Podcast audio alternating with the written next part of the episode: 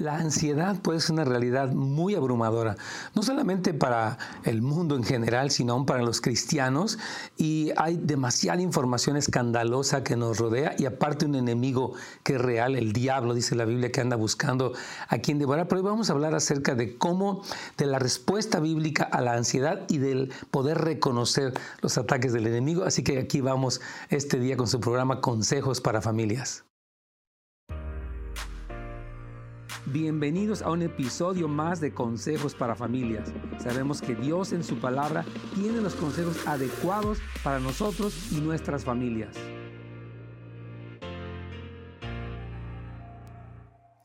Hola, ¿qué tal amigos? ¿Cómo están? Bienvenidos a Consejos para Familias. Su amigo el pastor Nets Gómez, hablando de un tema muy importante, relevante, que afecta a muchas personas, y es el tema de la ansiedad.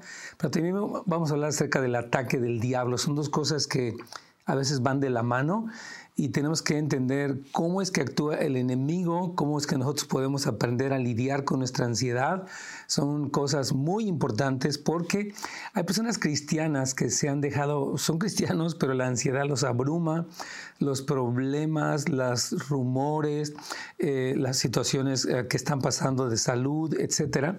Y el Señor quiere que usted y yo, hermanos queridos, aprendamos a manejar adecuadamente la ansiedad utilizando los métodos, las promesas, las verdades de la palabra del Señor, de tal manera que no seamos abrumados por la ansiedad y entonces Satanás tenga un lugar porque él sí anda, dice la palabra, como ese león rugiente buscando a quien devorar y nos habla la palabra de cómo podemos resistir al diablo. Y vamos a hablar hoy acerca de eso, así que prepárese, creo que va a ser un muy buen tema. Entonces, la cuestión no es si eh, las ansiedades son reales o no. Yo creo que todos diariamente, de una manera u otra, vemos una, escuchamos una noticia, enfrentamos un problema, tenemos una tensión, eh, estamos sobrecargados en el trabajo, los hijos, etcétera. Y eso es real, ¿verdad?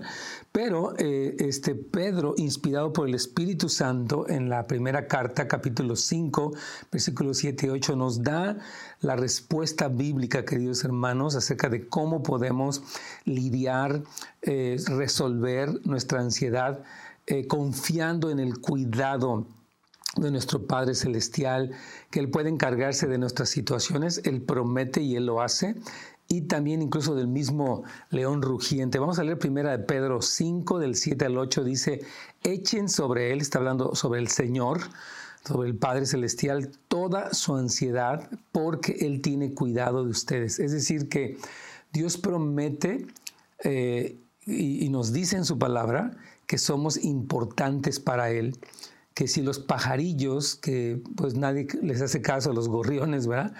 Él los cuida, Él ve cuando mueren, Él está al tanto de ellos. ¿Cuánto valemos más usted y yo?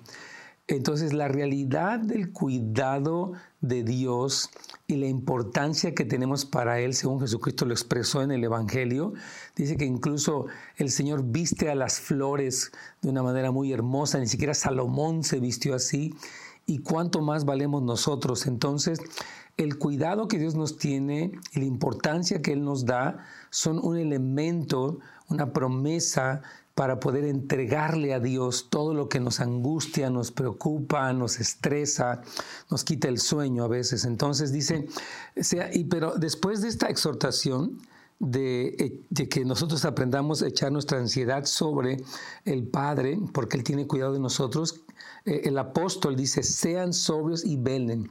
Y está, nos da la razón, dice, porque su adversario, el que se opone, o sea, el diablo, dice, como león rugiente anda alrededor buscando a quien devorar. Entonces, ah, el aspecto de que usted y yo sepamos, por una parte, cómo lidiar con las ansiedades de manera bíblica y de que podamos reconocer cómo es que Satanás actúa, que son cosas que eh, pueden, si una persona está muy ansiosa, eh, y no trata adecuadamente con las ansiedades, puede abrir una puerta espiritual y Satanás quiere intimidar. Vamos a, un poquito a reflexionar en lo que la Biblia dice. Entonces, algo que vemos que, Jesucristo habló, eh, para puntualizar primero el aspecto de la ansiedad, es que Él dijo que en el último tiempo, o sea, antes del regreso de Jesús, que son nuestros días, eh, nosotros tenemos que tener cuidado Y quiero leerle Lucas 21, 34 al 36, donde dice Jesús, miren por ustedes que sus corazones no estén cargados de glotonería, de embriaguez y de las preocupaciones de esta vida. O sea, las preocupaciones de la vida, eh, los temores, las ansiedades, los pánicos, pueden llevar y han llevado a muchas personas a estas dos formas de escapar. Número uno es la embriaguez, o sea, sustancias tóxicas que utilizamos para adormecer nuestro temor, ansiedad, etc. Y la otra es la autoindulgencia, la glotonería, o sea, utilizamos la comida o los excesos en cosas como los videojuegos, el entretenimiento, qué sé yo, para adormecer todo esto que sentimos, ¿verdad? Este miedo, ansiedad, nerviosismo, ¿verdad? Entonces Cristo dijo en el versículo 36 de Lucas 21, ah, dice, velen pues en todo tiempo orando para que tengan fuerzas para escapar de todas estas cosas que han de suceder. O sea, las cosas van a suceder y hay un método que Dios nos da para lidiar adecuadamente con, con esto, o sea, escapar, no, no, caer lazo. De, hay, hermanos, hay tantas personas que están cayendo en el alcoholismo, en la adicción a la marihuana, en la pornografía, en muchas adicciones, en, en las apuestas, todas estas cosas están allí. Y las personas están utilizándolas como un paliativo, como una especie de alivio que no es real, ¿verdad? Y entonces Cristo dice, cuidado con la embriaguez y la glotonería, porque eh, mientras que la ansiedad está oprimiendo el alma y a la gente se le hace difícil tratar con estas cosas, entonces pueden inducir al cristiano a buscar cualquier tipo de cosas para mitigar todo eso. Y cuando una persona utiliza lo que Dios no dice, entonces pierde su sobriedad. Entonces, el estar ebrio es cuando una persona no está en sus cinco sentidos. Y cuando alguien no está en sus cinco sentidos no puede pensar bien. Y cuando alguien no piensa bien, toma decisiones precipitadas, incoherentes, absurdas.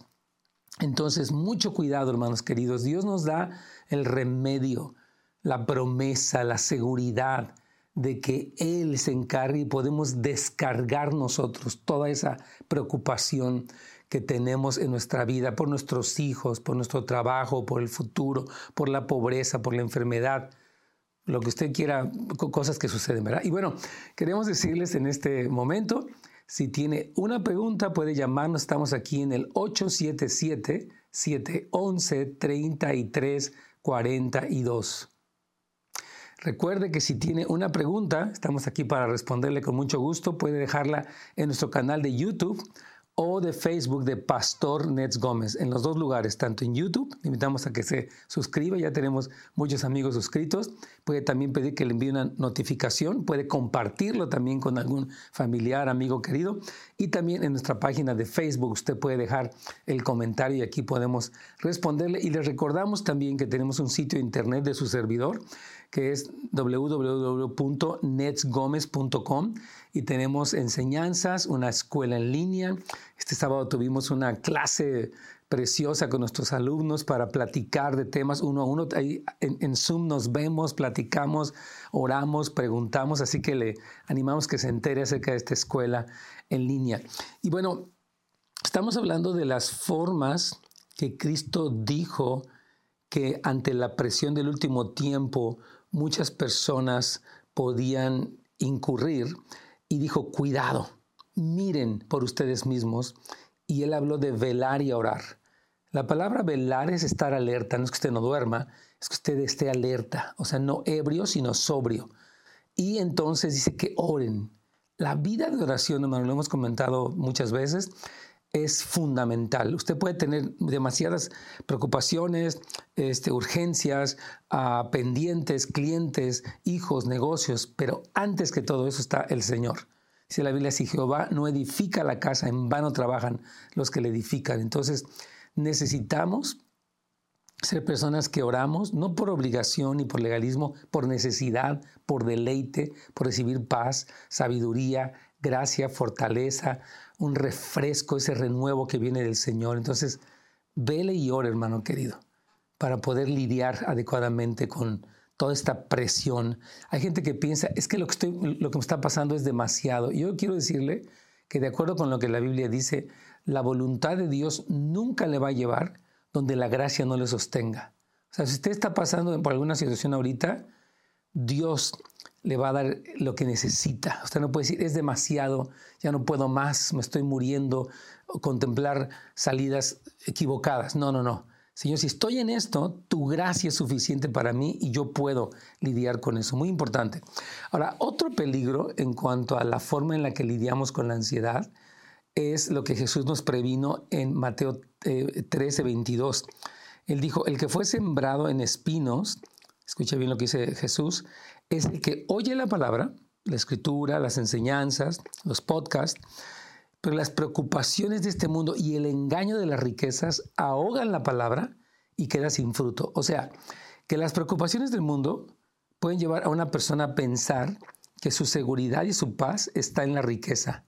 Así que yo me preocupo más por acumular dinero, riqueza, que por resolver mi ansiedad en Dios. Pero la verdad es que las riquezas nos mienten, nos prometen felicidad, pero no pueden darla.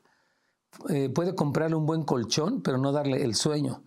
¿verdad? Puede comprarle o conseguirle un buen psiquiatra, pero no puede darle la paz.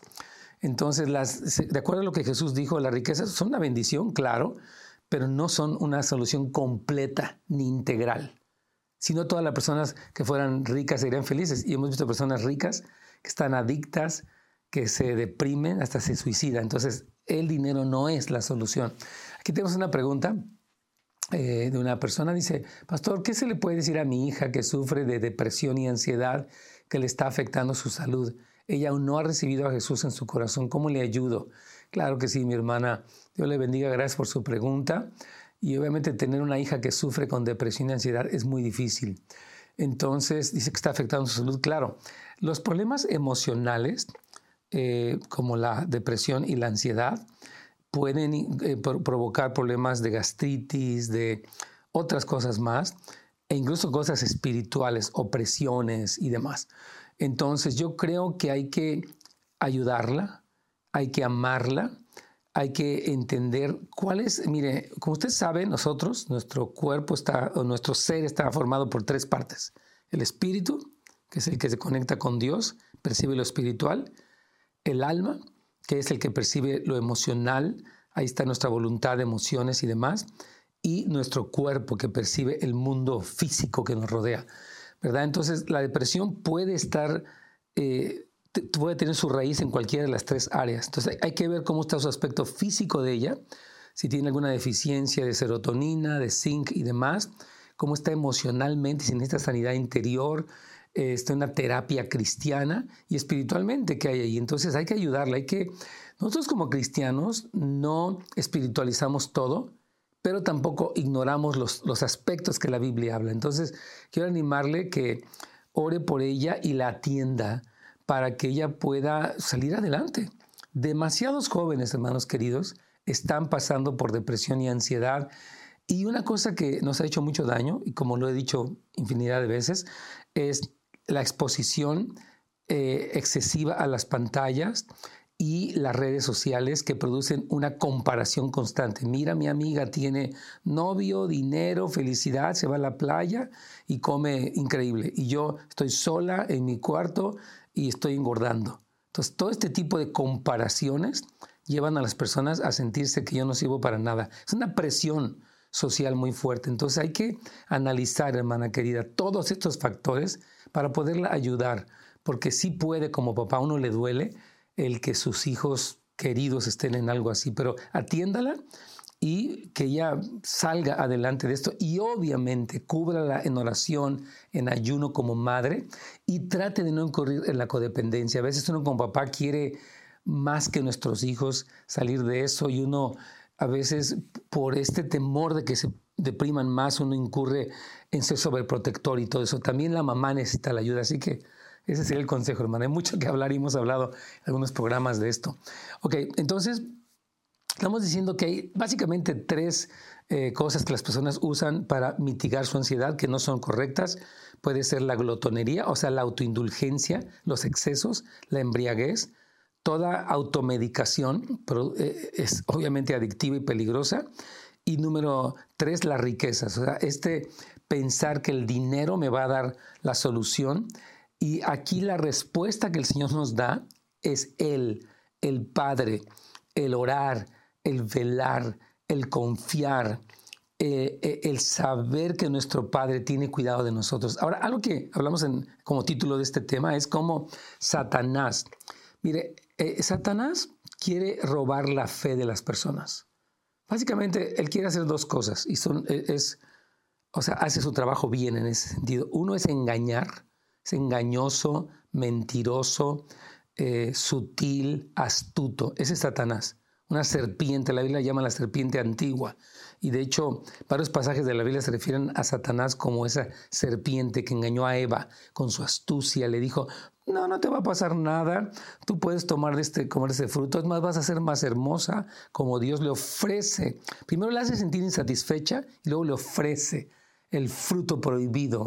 Satanás engaña. Pero la otra cosa que Satanás hace es rugir. Uh, o sea, Satanás quiere intimidar espantar. Y estas dos cosas son muy fuertes. Entonces, cuando tenemos ansiedad, lo que el Señor nos, nos dice en su palabra es, ok, confía en Dios, ya hablamos de eso, y ahora sé sobrio y vela, o sea, está vigilante, ¿verdad? Entonces, muchas personas piensan, ¿no? Como Dios me cuida, pues ya, o sea, no tengo que preocuparme porque pues el Señor va a hacer todo y esa es una posición pasiva del cristianismo. No voy a orar, no voy a leer, no voy a ir a la iglesia, eh, no voy a hacer prácticamente nada porque pues, dice, Dios me cuida, Diosito es muy bueno, él, eh, etcétera, ¿verdad? Pero no, la gracia que el Señor nos da, queridos amigos y hermanos, su protección, sus promesas, su Espíritu Santo, nos activan. O sea, un cristiano que no se activa en las advertencias y mandamientos de la Biblia ha malentendido el cuidado de Dios. Entonces, cuidado con la pasividad, porque ningún cristiano va a poder progresar en su vida cristiana si es pasivo, si deja que las cosas pasen, si vive una vida cristiana indisciplinada y pasiva, entonces él va a caer presa del enemigo. Por eso dice, ok, echen su ansiedad pero también sean sobrios y velen y resistan firmes en, la fe. Amén.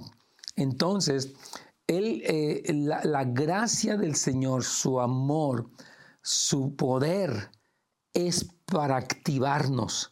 Como hemos dicho, Dios no va a hacer por ti lo que a ti te toca hacer y tú no puedes hacer lo que Él hace, ¿verdad?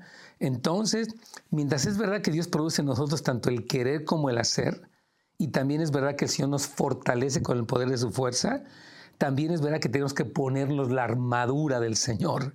Todo lo que dice Efesios 6, hermano, que es tan poderoso el, ponernos el yelmo de la salvación, eh, la coraza de justicia, el cinto de la verdad, el calzado del Evangelio, tomar la espada del Espíritu, que es la palabra, tomar el escudo de la fe para pagar esos dardos de fuego del maligno. Satanás, hermano, quiere devorar a las personas. La palabra dice en Juan 10:10 10, que el ladrón, o sea, Satanás no vino sino para hurtar, matar y destruir. Entonces, pero nosotros, pero Cristo viene a darnos vida y vida en abundancia. Y esa es nuestra esperanza. Ahora, aquí nos está preguntando alguien más, ¿de dónde viene la raíz de la pasividad? Es una muy buena pregunta. Mire, la pasividad en general es producida por el abuso. El abuso puede ser desde el abandono hasta la sobreprotección, desde el abuso sexual hasta el abuso físico, desde el bullying hasta muchas otras cosas. Entonces la persona se siente impotente, incapaz, espera demasiado, se contenta con un conocimiento intelectual pero no actúa, se siente paralizada este, y demás. Entonces, hay toda esta raíz de la pasividad que es el abuso y las personas necesitan sanidad interior y un reentrenamiento, mi querido hermano, porque la pasividad es, es un grave problema. La Biblia habla de aquel siervo que dijo, no, yo la verdad no, quiero problemas, entonces yo entierro mi talento y tranquilo, ¿verdad? No, no, quiero eh, este, alterarme mucho, ¿no? Y, eso es tan peligroso. Vivimos en una generación, hermanos, muy pasiva, o sea, estamos cada vez más acostumbrados a, soy un espectador, que veo, consumo, espero, me canso, y no. La Biblia nos habla Mira que te mando que te esfuerces y seas valiente, que vayas y tomes y te pongas esta armadura del Señor, que resistas al enemigo estando firme en la fe, que seas proactivo en tu vida cristiana. Entonces, si la raíz de la pasividad se halla en el abuso y requiere, como le digo nuevamente, ya para concluir esta eh, la, respuesta a esta pregunta requiere sanidad interior, dónde se inició, cómo se produjo y el reentrenamiento, el discipulado, la mentoría. Nunca se contente que yo soy así muy tranquilo, muy relajado, no pasa nada. Después, muy bonito, pero luego lo hago y pasan meses. Eso es peligroso, hermano. Peligroso. Ahora, quiero, quiero, eh, mientras estamos ya a la recta final del programa, hacer una pregunta. ¿Puede el diablo devorar a un cristiano? Es una pregunta interesante porque hay quien dice, no, nunca. Hay quien dice, sí, ¿verdad? Entonces, ah, cuando la Biblia nos da una advertencia, nunca es sobre un vacío de que dice que resistan al, diablo, dice, porque él anda buscando a quien devorar. O sea que sí, la existencia de un enemigo de nuestra alma, sin tratar de exagerarlo ni minimizarlo, sino ver lo que la Biblia dice, es real. O sea, hay quien magnifica al diablo y todo eso, en todos lados ven demonios y todo, no, y, es una exageración. Y hay quienes nunca lo ven. No, pues el diablo, no, eso no, no es cierto, eso ni existe, esto es, eh, es un mito, es un concepto, es una, nada, es una persona es un ángel caído que engañó a un tercio de los ángeles. Y la Biblia nos dice en, Efesios 6 que nuestra lucha no es contra carne y sangre, sino contra principados, contra potestades, contra los gobernadores de maldad en las regiones celestes. Entonces, la, lucha es real, ¿verdad? Entonces, eh, Satanás sí puede devorar a una persona. Y esto no nos lo dice la Biblia para que vivamos con miedo de que me va a devorar. No, es para que estemos alertas. Es para que sepamos es para que utilicemos las armas que Dios nos dio, la armadura que Dios nos dio, y no seamos pasivos y dejemos que las cosas sigan pasando en nuestros hijos, en nuestras familias, en nuestras iglesias. No. Entonces, eh, eh, Satanás sí puede devorar. Y una pregunta bueno sería, ¿cómo sé o sabemos que alguien fue devorado por el enemigo? ¿Sabe cuándo? Cuando le robaron la fe. Terminó creyendo las mentiras del diablo y pasándose al otro bando. Hay personas que eran cristianas y de repente hubo la presión, la intimidación, el raciocinio del mundo y ya no piensan como bíblicamente, piensan mundanamente, supuestamente científicamente. Sí, yo antes creí eso de la Biblia, pero fíjese que no, porque aparte hay mucha presión yo mejor me vuelvo progresista si amo a Dios y todo, esa persona fue devorada. O sea, permitió que las dos cosas que dijimos, el engaño y la intimidación de Satanás, le hicieran abandonar la fe. De hecho, la Biblia habla de la gran apostasía del último tiempo. O sea, la apostasía es el apartarse de la fe, es el negar la fe, el decir, sabes que yo creía que el matrimonio era entre un hombre y una mujer, pero no. Eh, eso ya está antiguo, eh, no es así. Eh, y entonces em, la, gente empieza a cambiarse al otro lado en vez de haber creído la escritura y haberse mantenido, empieza a cuestionar a Dios, cuestionar la verdad de Dios, los principios eternos, los mandamientos, los cimientos que han sostenido a las sociedades por siglos y de repente empieza a creer más la mentira o a decir, bueno, es que si ahora van a legalizar eso, yo me voy a meter en problemas, yo no quiero meter en problemas con la ley ni nada, ¿verdad? Entonces yo mejor tranquilo, todo mundo es igual, eh, este, está bien, este, no hay que ser tan religioso y empiezan, hermanos, a perder el fundamento. Jesucristo dijo, el cielo y la tierra pasarán, pero mis palabras nunca dejarán de ser. O sea, estamos en el siglo XXI, hay muchísimas modas, corrientes, ideas, filosofías, leyes, lo que usted quiera pero los principios de la palabra del Señor son eternos y no son relativos, son absolutos. Cristo dijo, yo soy el camino, la verdad y la vida y nadie viene al Padre si no es por mí. Y eso no es eh, este, autoritarismo, es la verdad, hermanos queridos. La verdad eh, es Cristo Y no existe este gris donde, bueno, cada quien, según el color del cristal con que lo mire, cada quien sus propias ideas, si yo no le hago mal a nadie, no. Eh, eh, o sea, esas, cada quien tiene sus ideas, pero Dios es el juez, es el soberano, es el rey, es el creador, es el supremo, es el que tiene la autoridad máxima, es el que, hermano, está sentado en su trono. Y hay tres características importantes de Dios. Él es rey de reyes, Él es un juez, aunque al hombre no le guste ni quiera tener juez. Y Él es un esposo, un, novio apasionado, según la Biblia lo, habla acerca de quién es Jesucristo en estas tres dimensiones. Y ninguna de estas tres cosas se, se contradicen. Él es esas tres cosas y su personalidad completa fluye en armonía con todo lo que la Biblia dice. Entonces vamos a dar el consejo del día de hoy, hermanos queridos. La ansiedad es una realidad tremenda, pero tenemos promesas poderosas y a un Dios que le importamos, que es un buen padre que cuida de nosotros y no vamos a lidiar con la ansiedad de manera equivocada a través de la autoindulgencia, las drogas o las sustancias, ni pensar que las riquezas nos traen, la solución completa. Él es nuestra paz, dice la Biblia.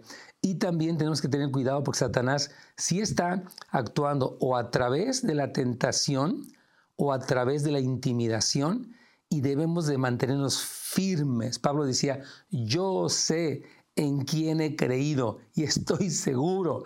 Entonces, hermanos, tenemos que mantenernos en ese fundamento que es Cristo para jamás acceder ni a la intimidación ni al engaño de Satanás y tener un corazón lleno de paz y del Espíritu Santo. Hermanos, Dios los bendiga. Gracias por habernos escuchado en este día. Nos vemos la próxima vez. Gracias por habernos acompañado el día de hoy en un episodio más de Consejos para Familias. Nos vemos la siguiente vez.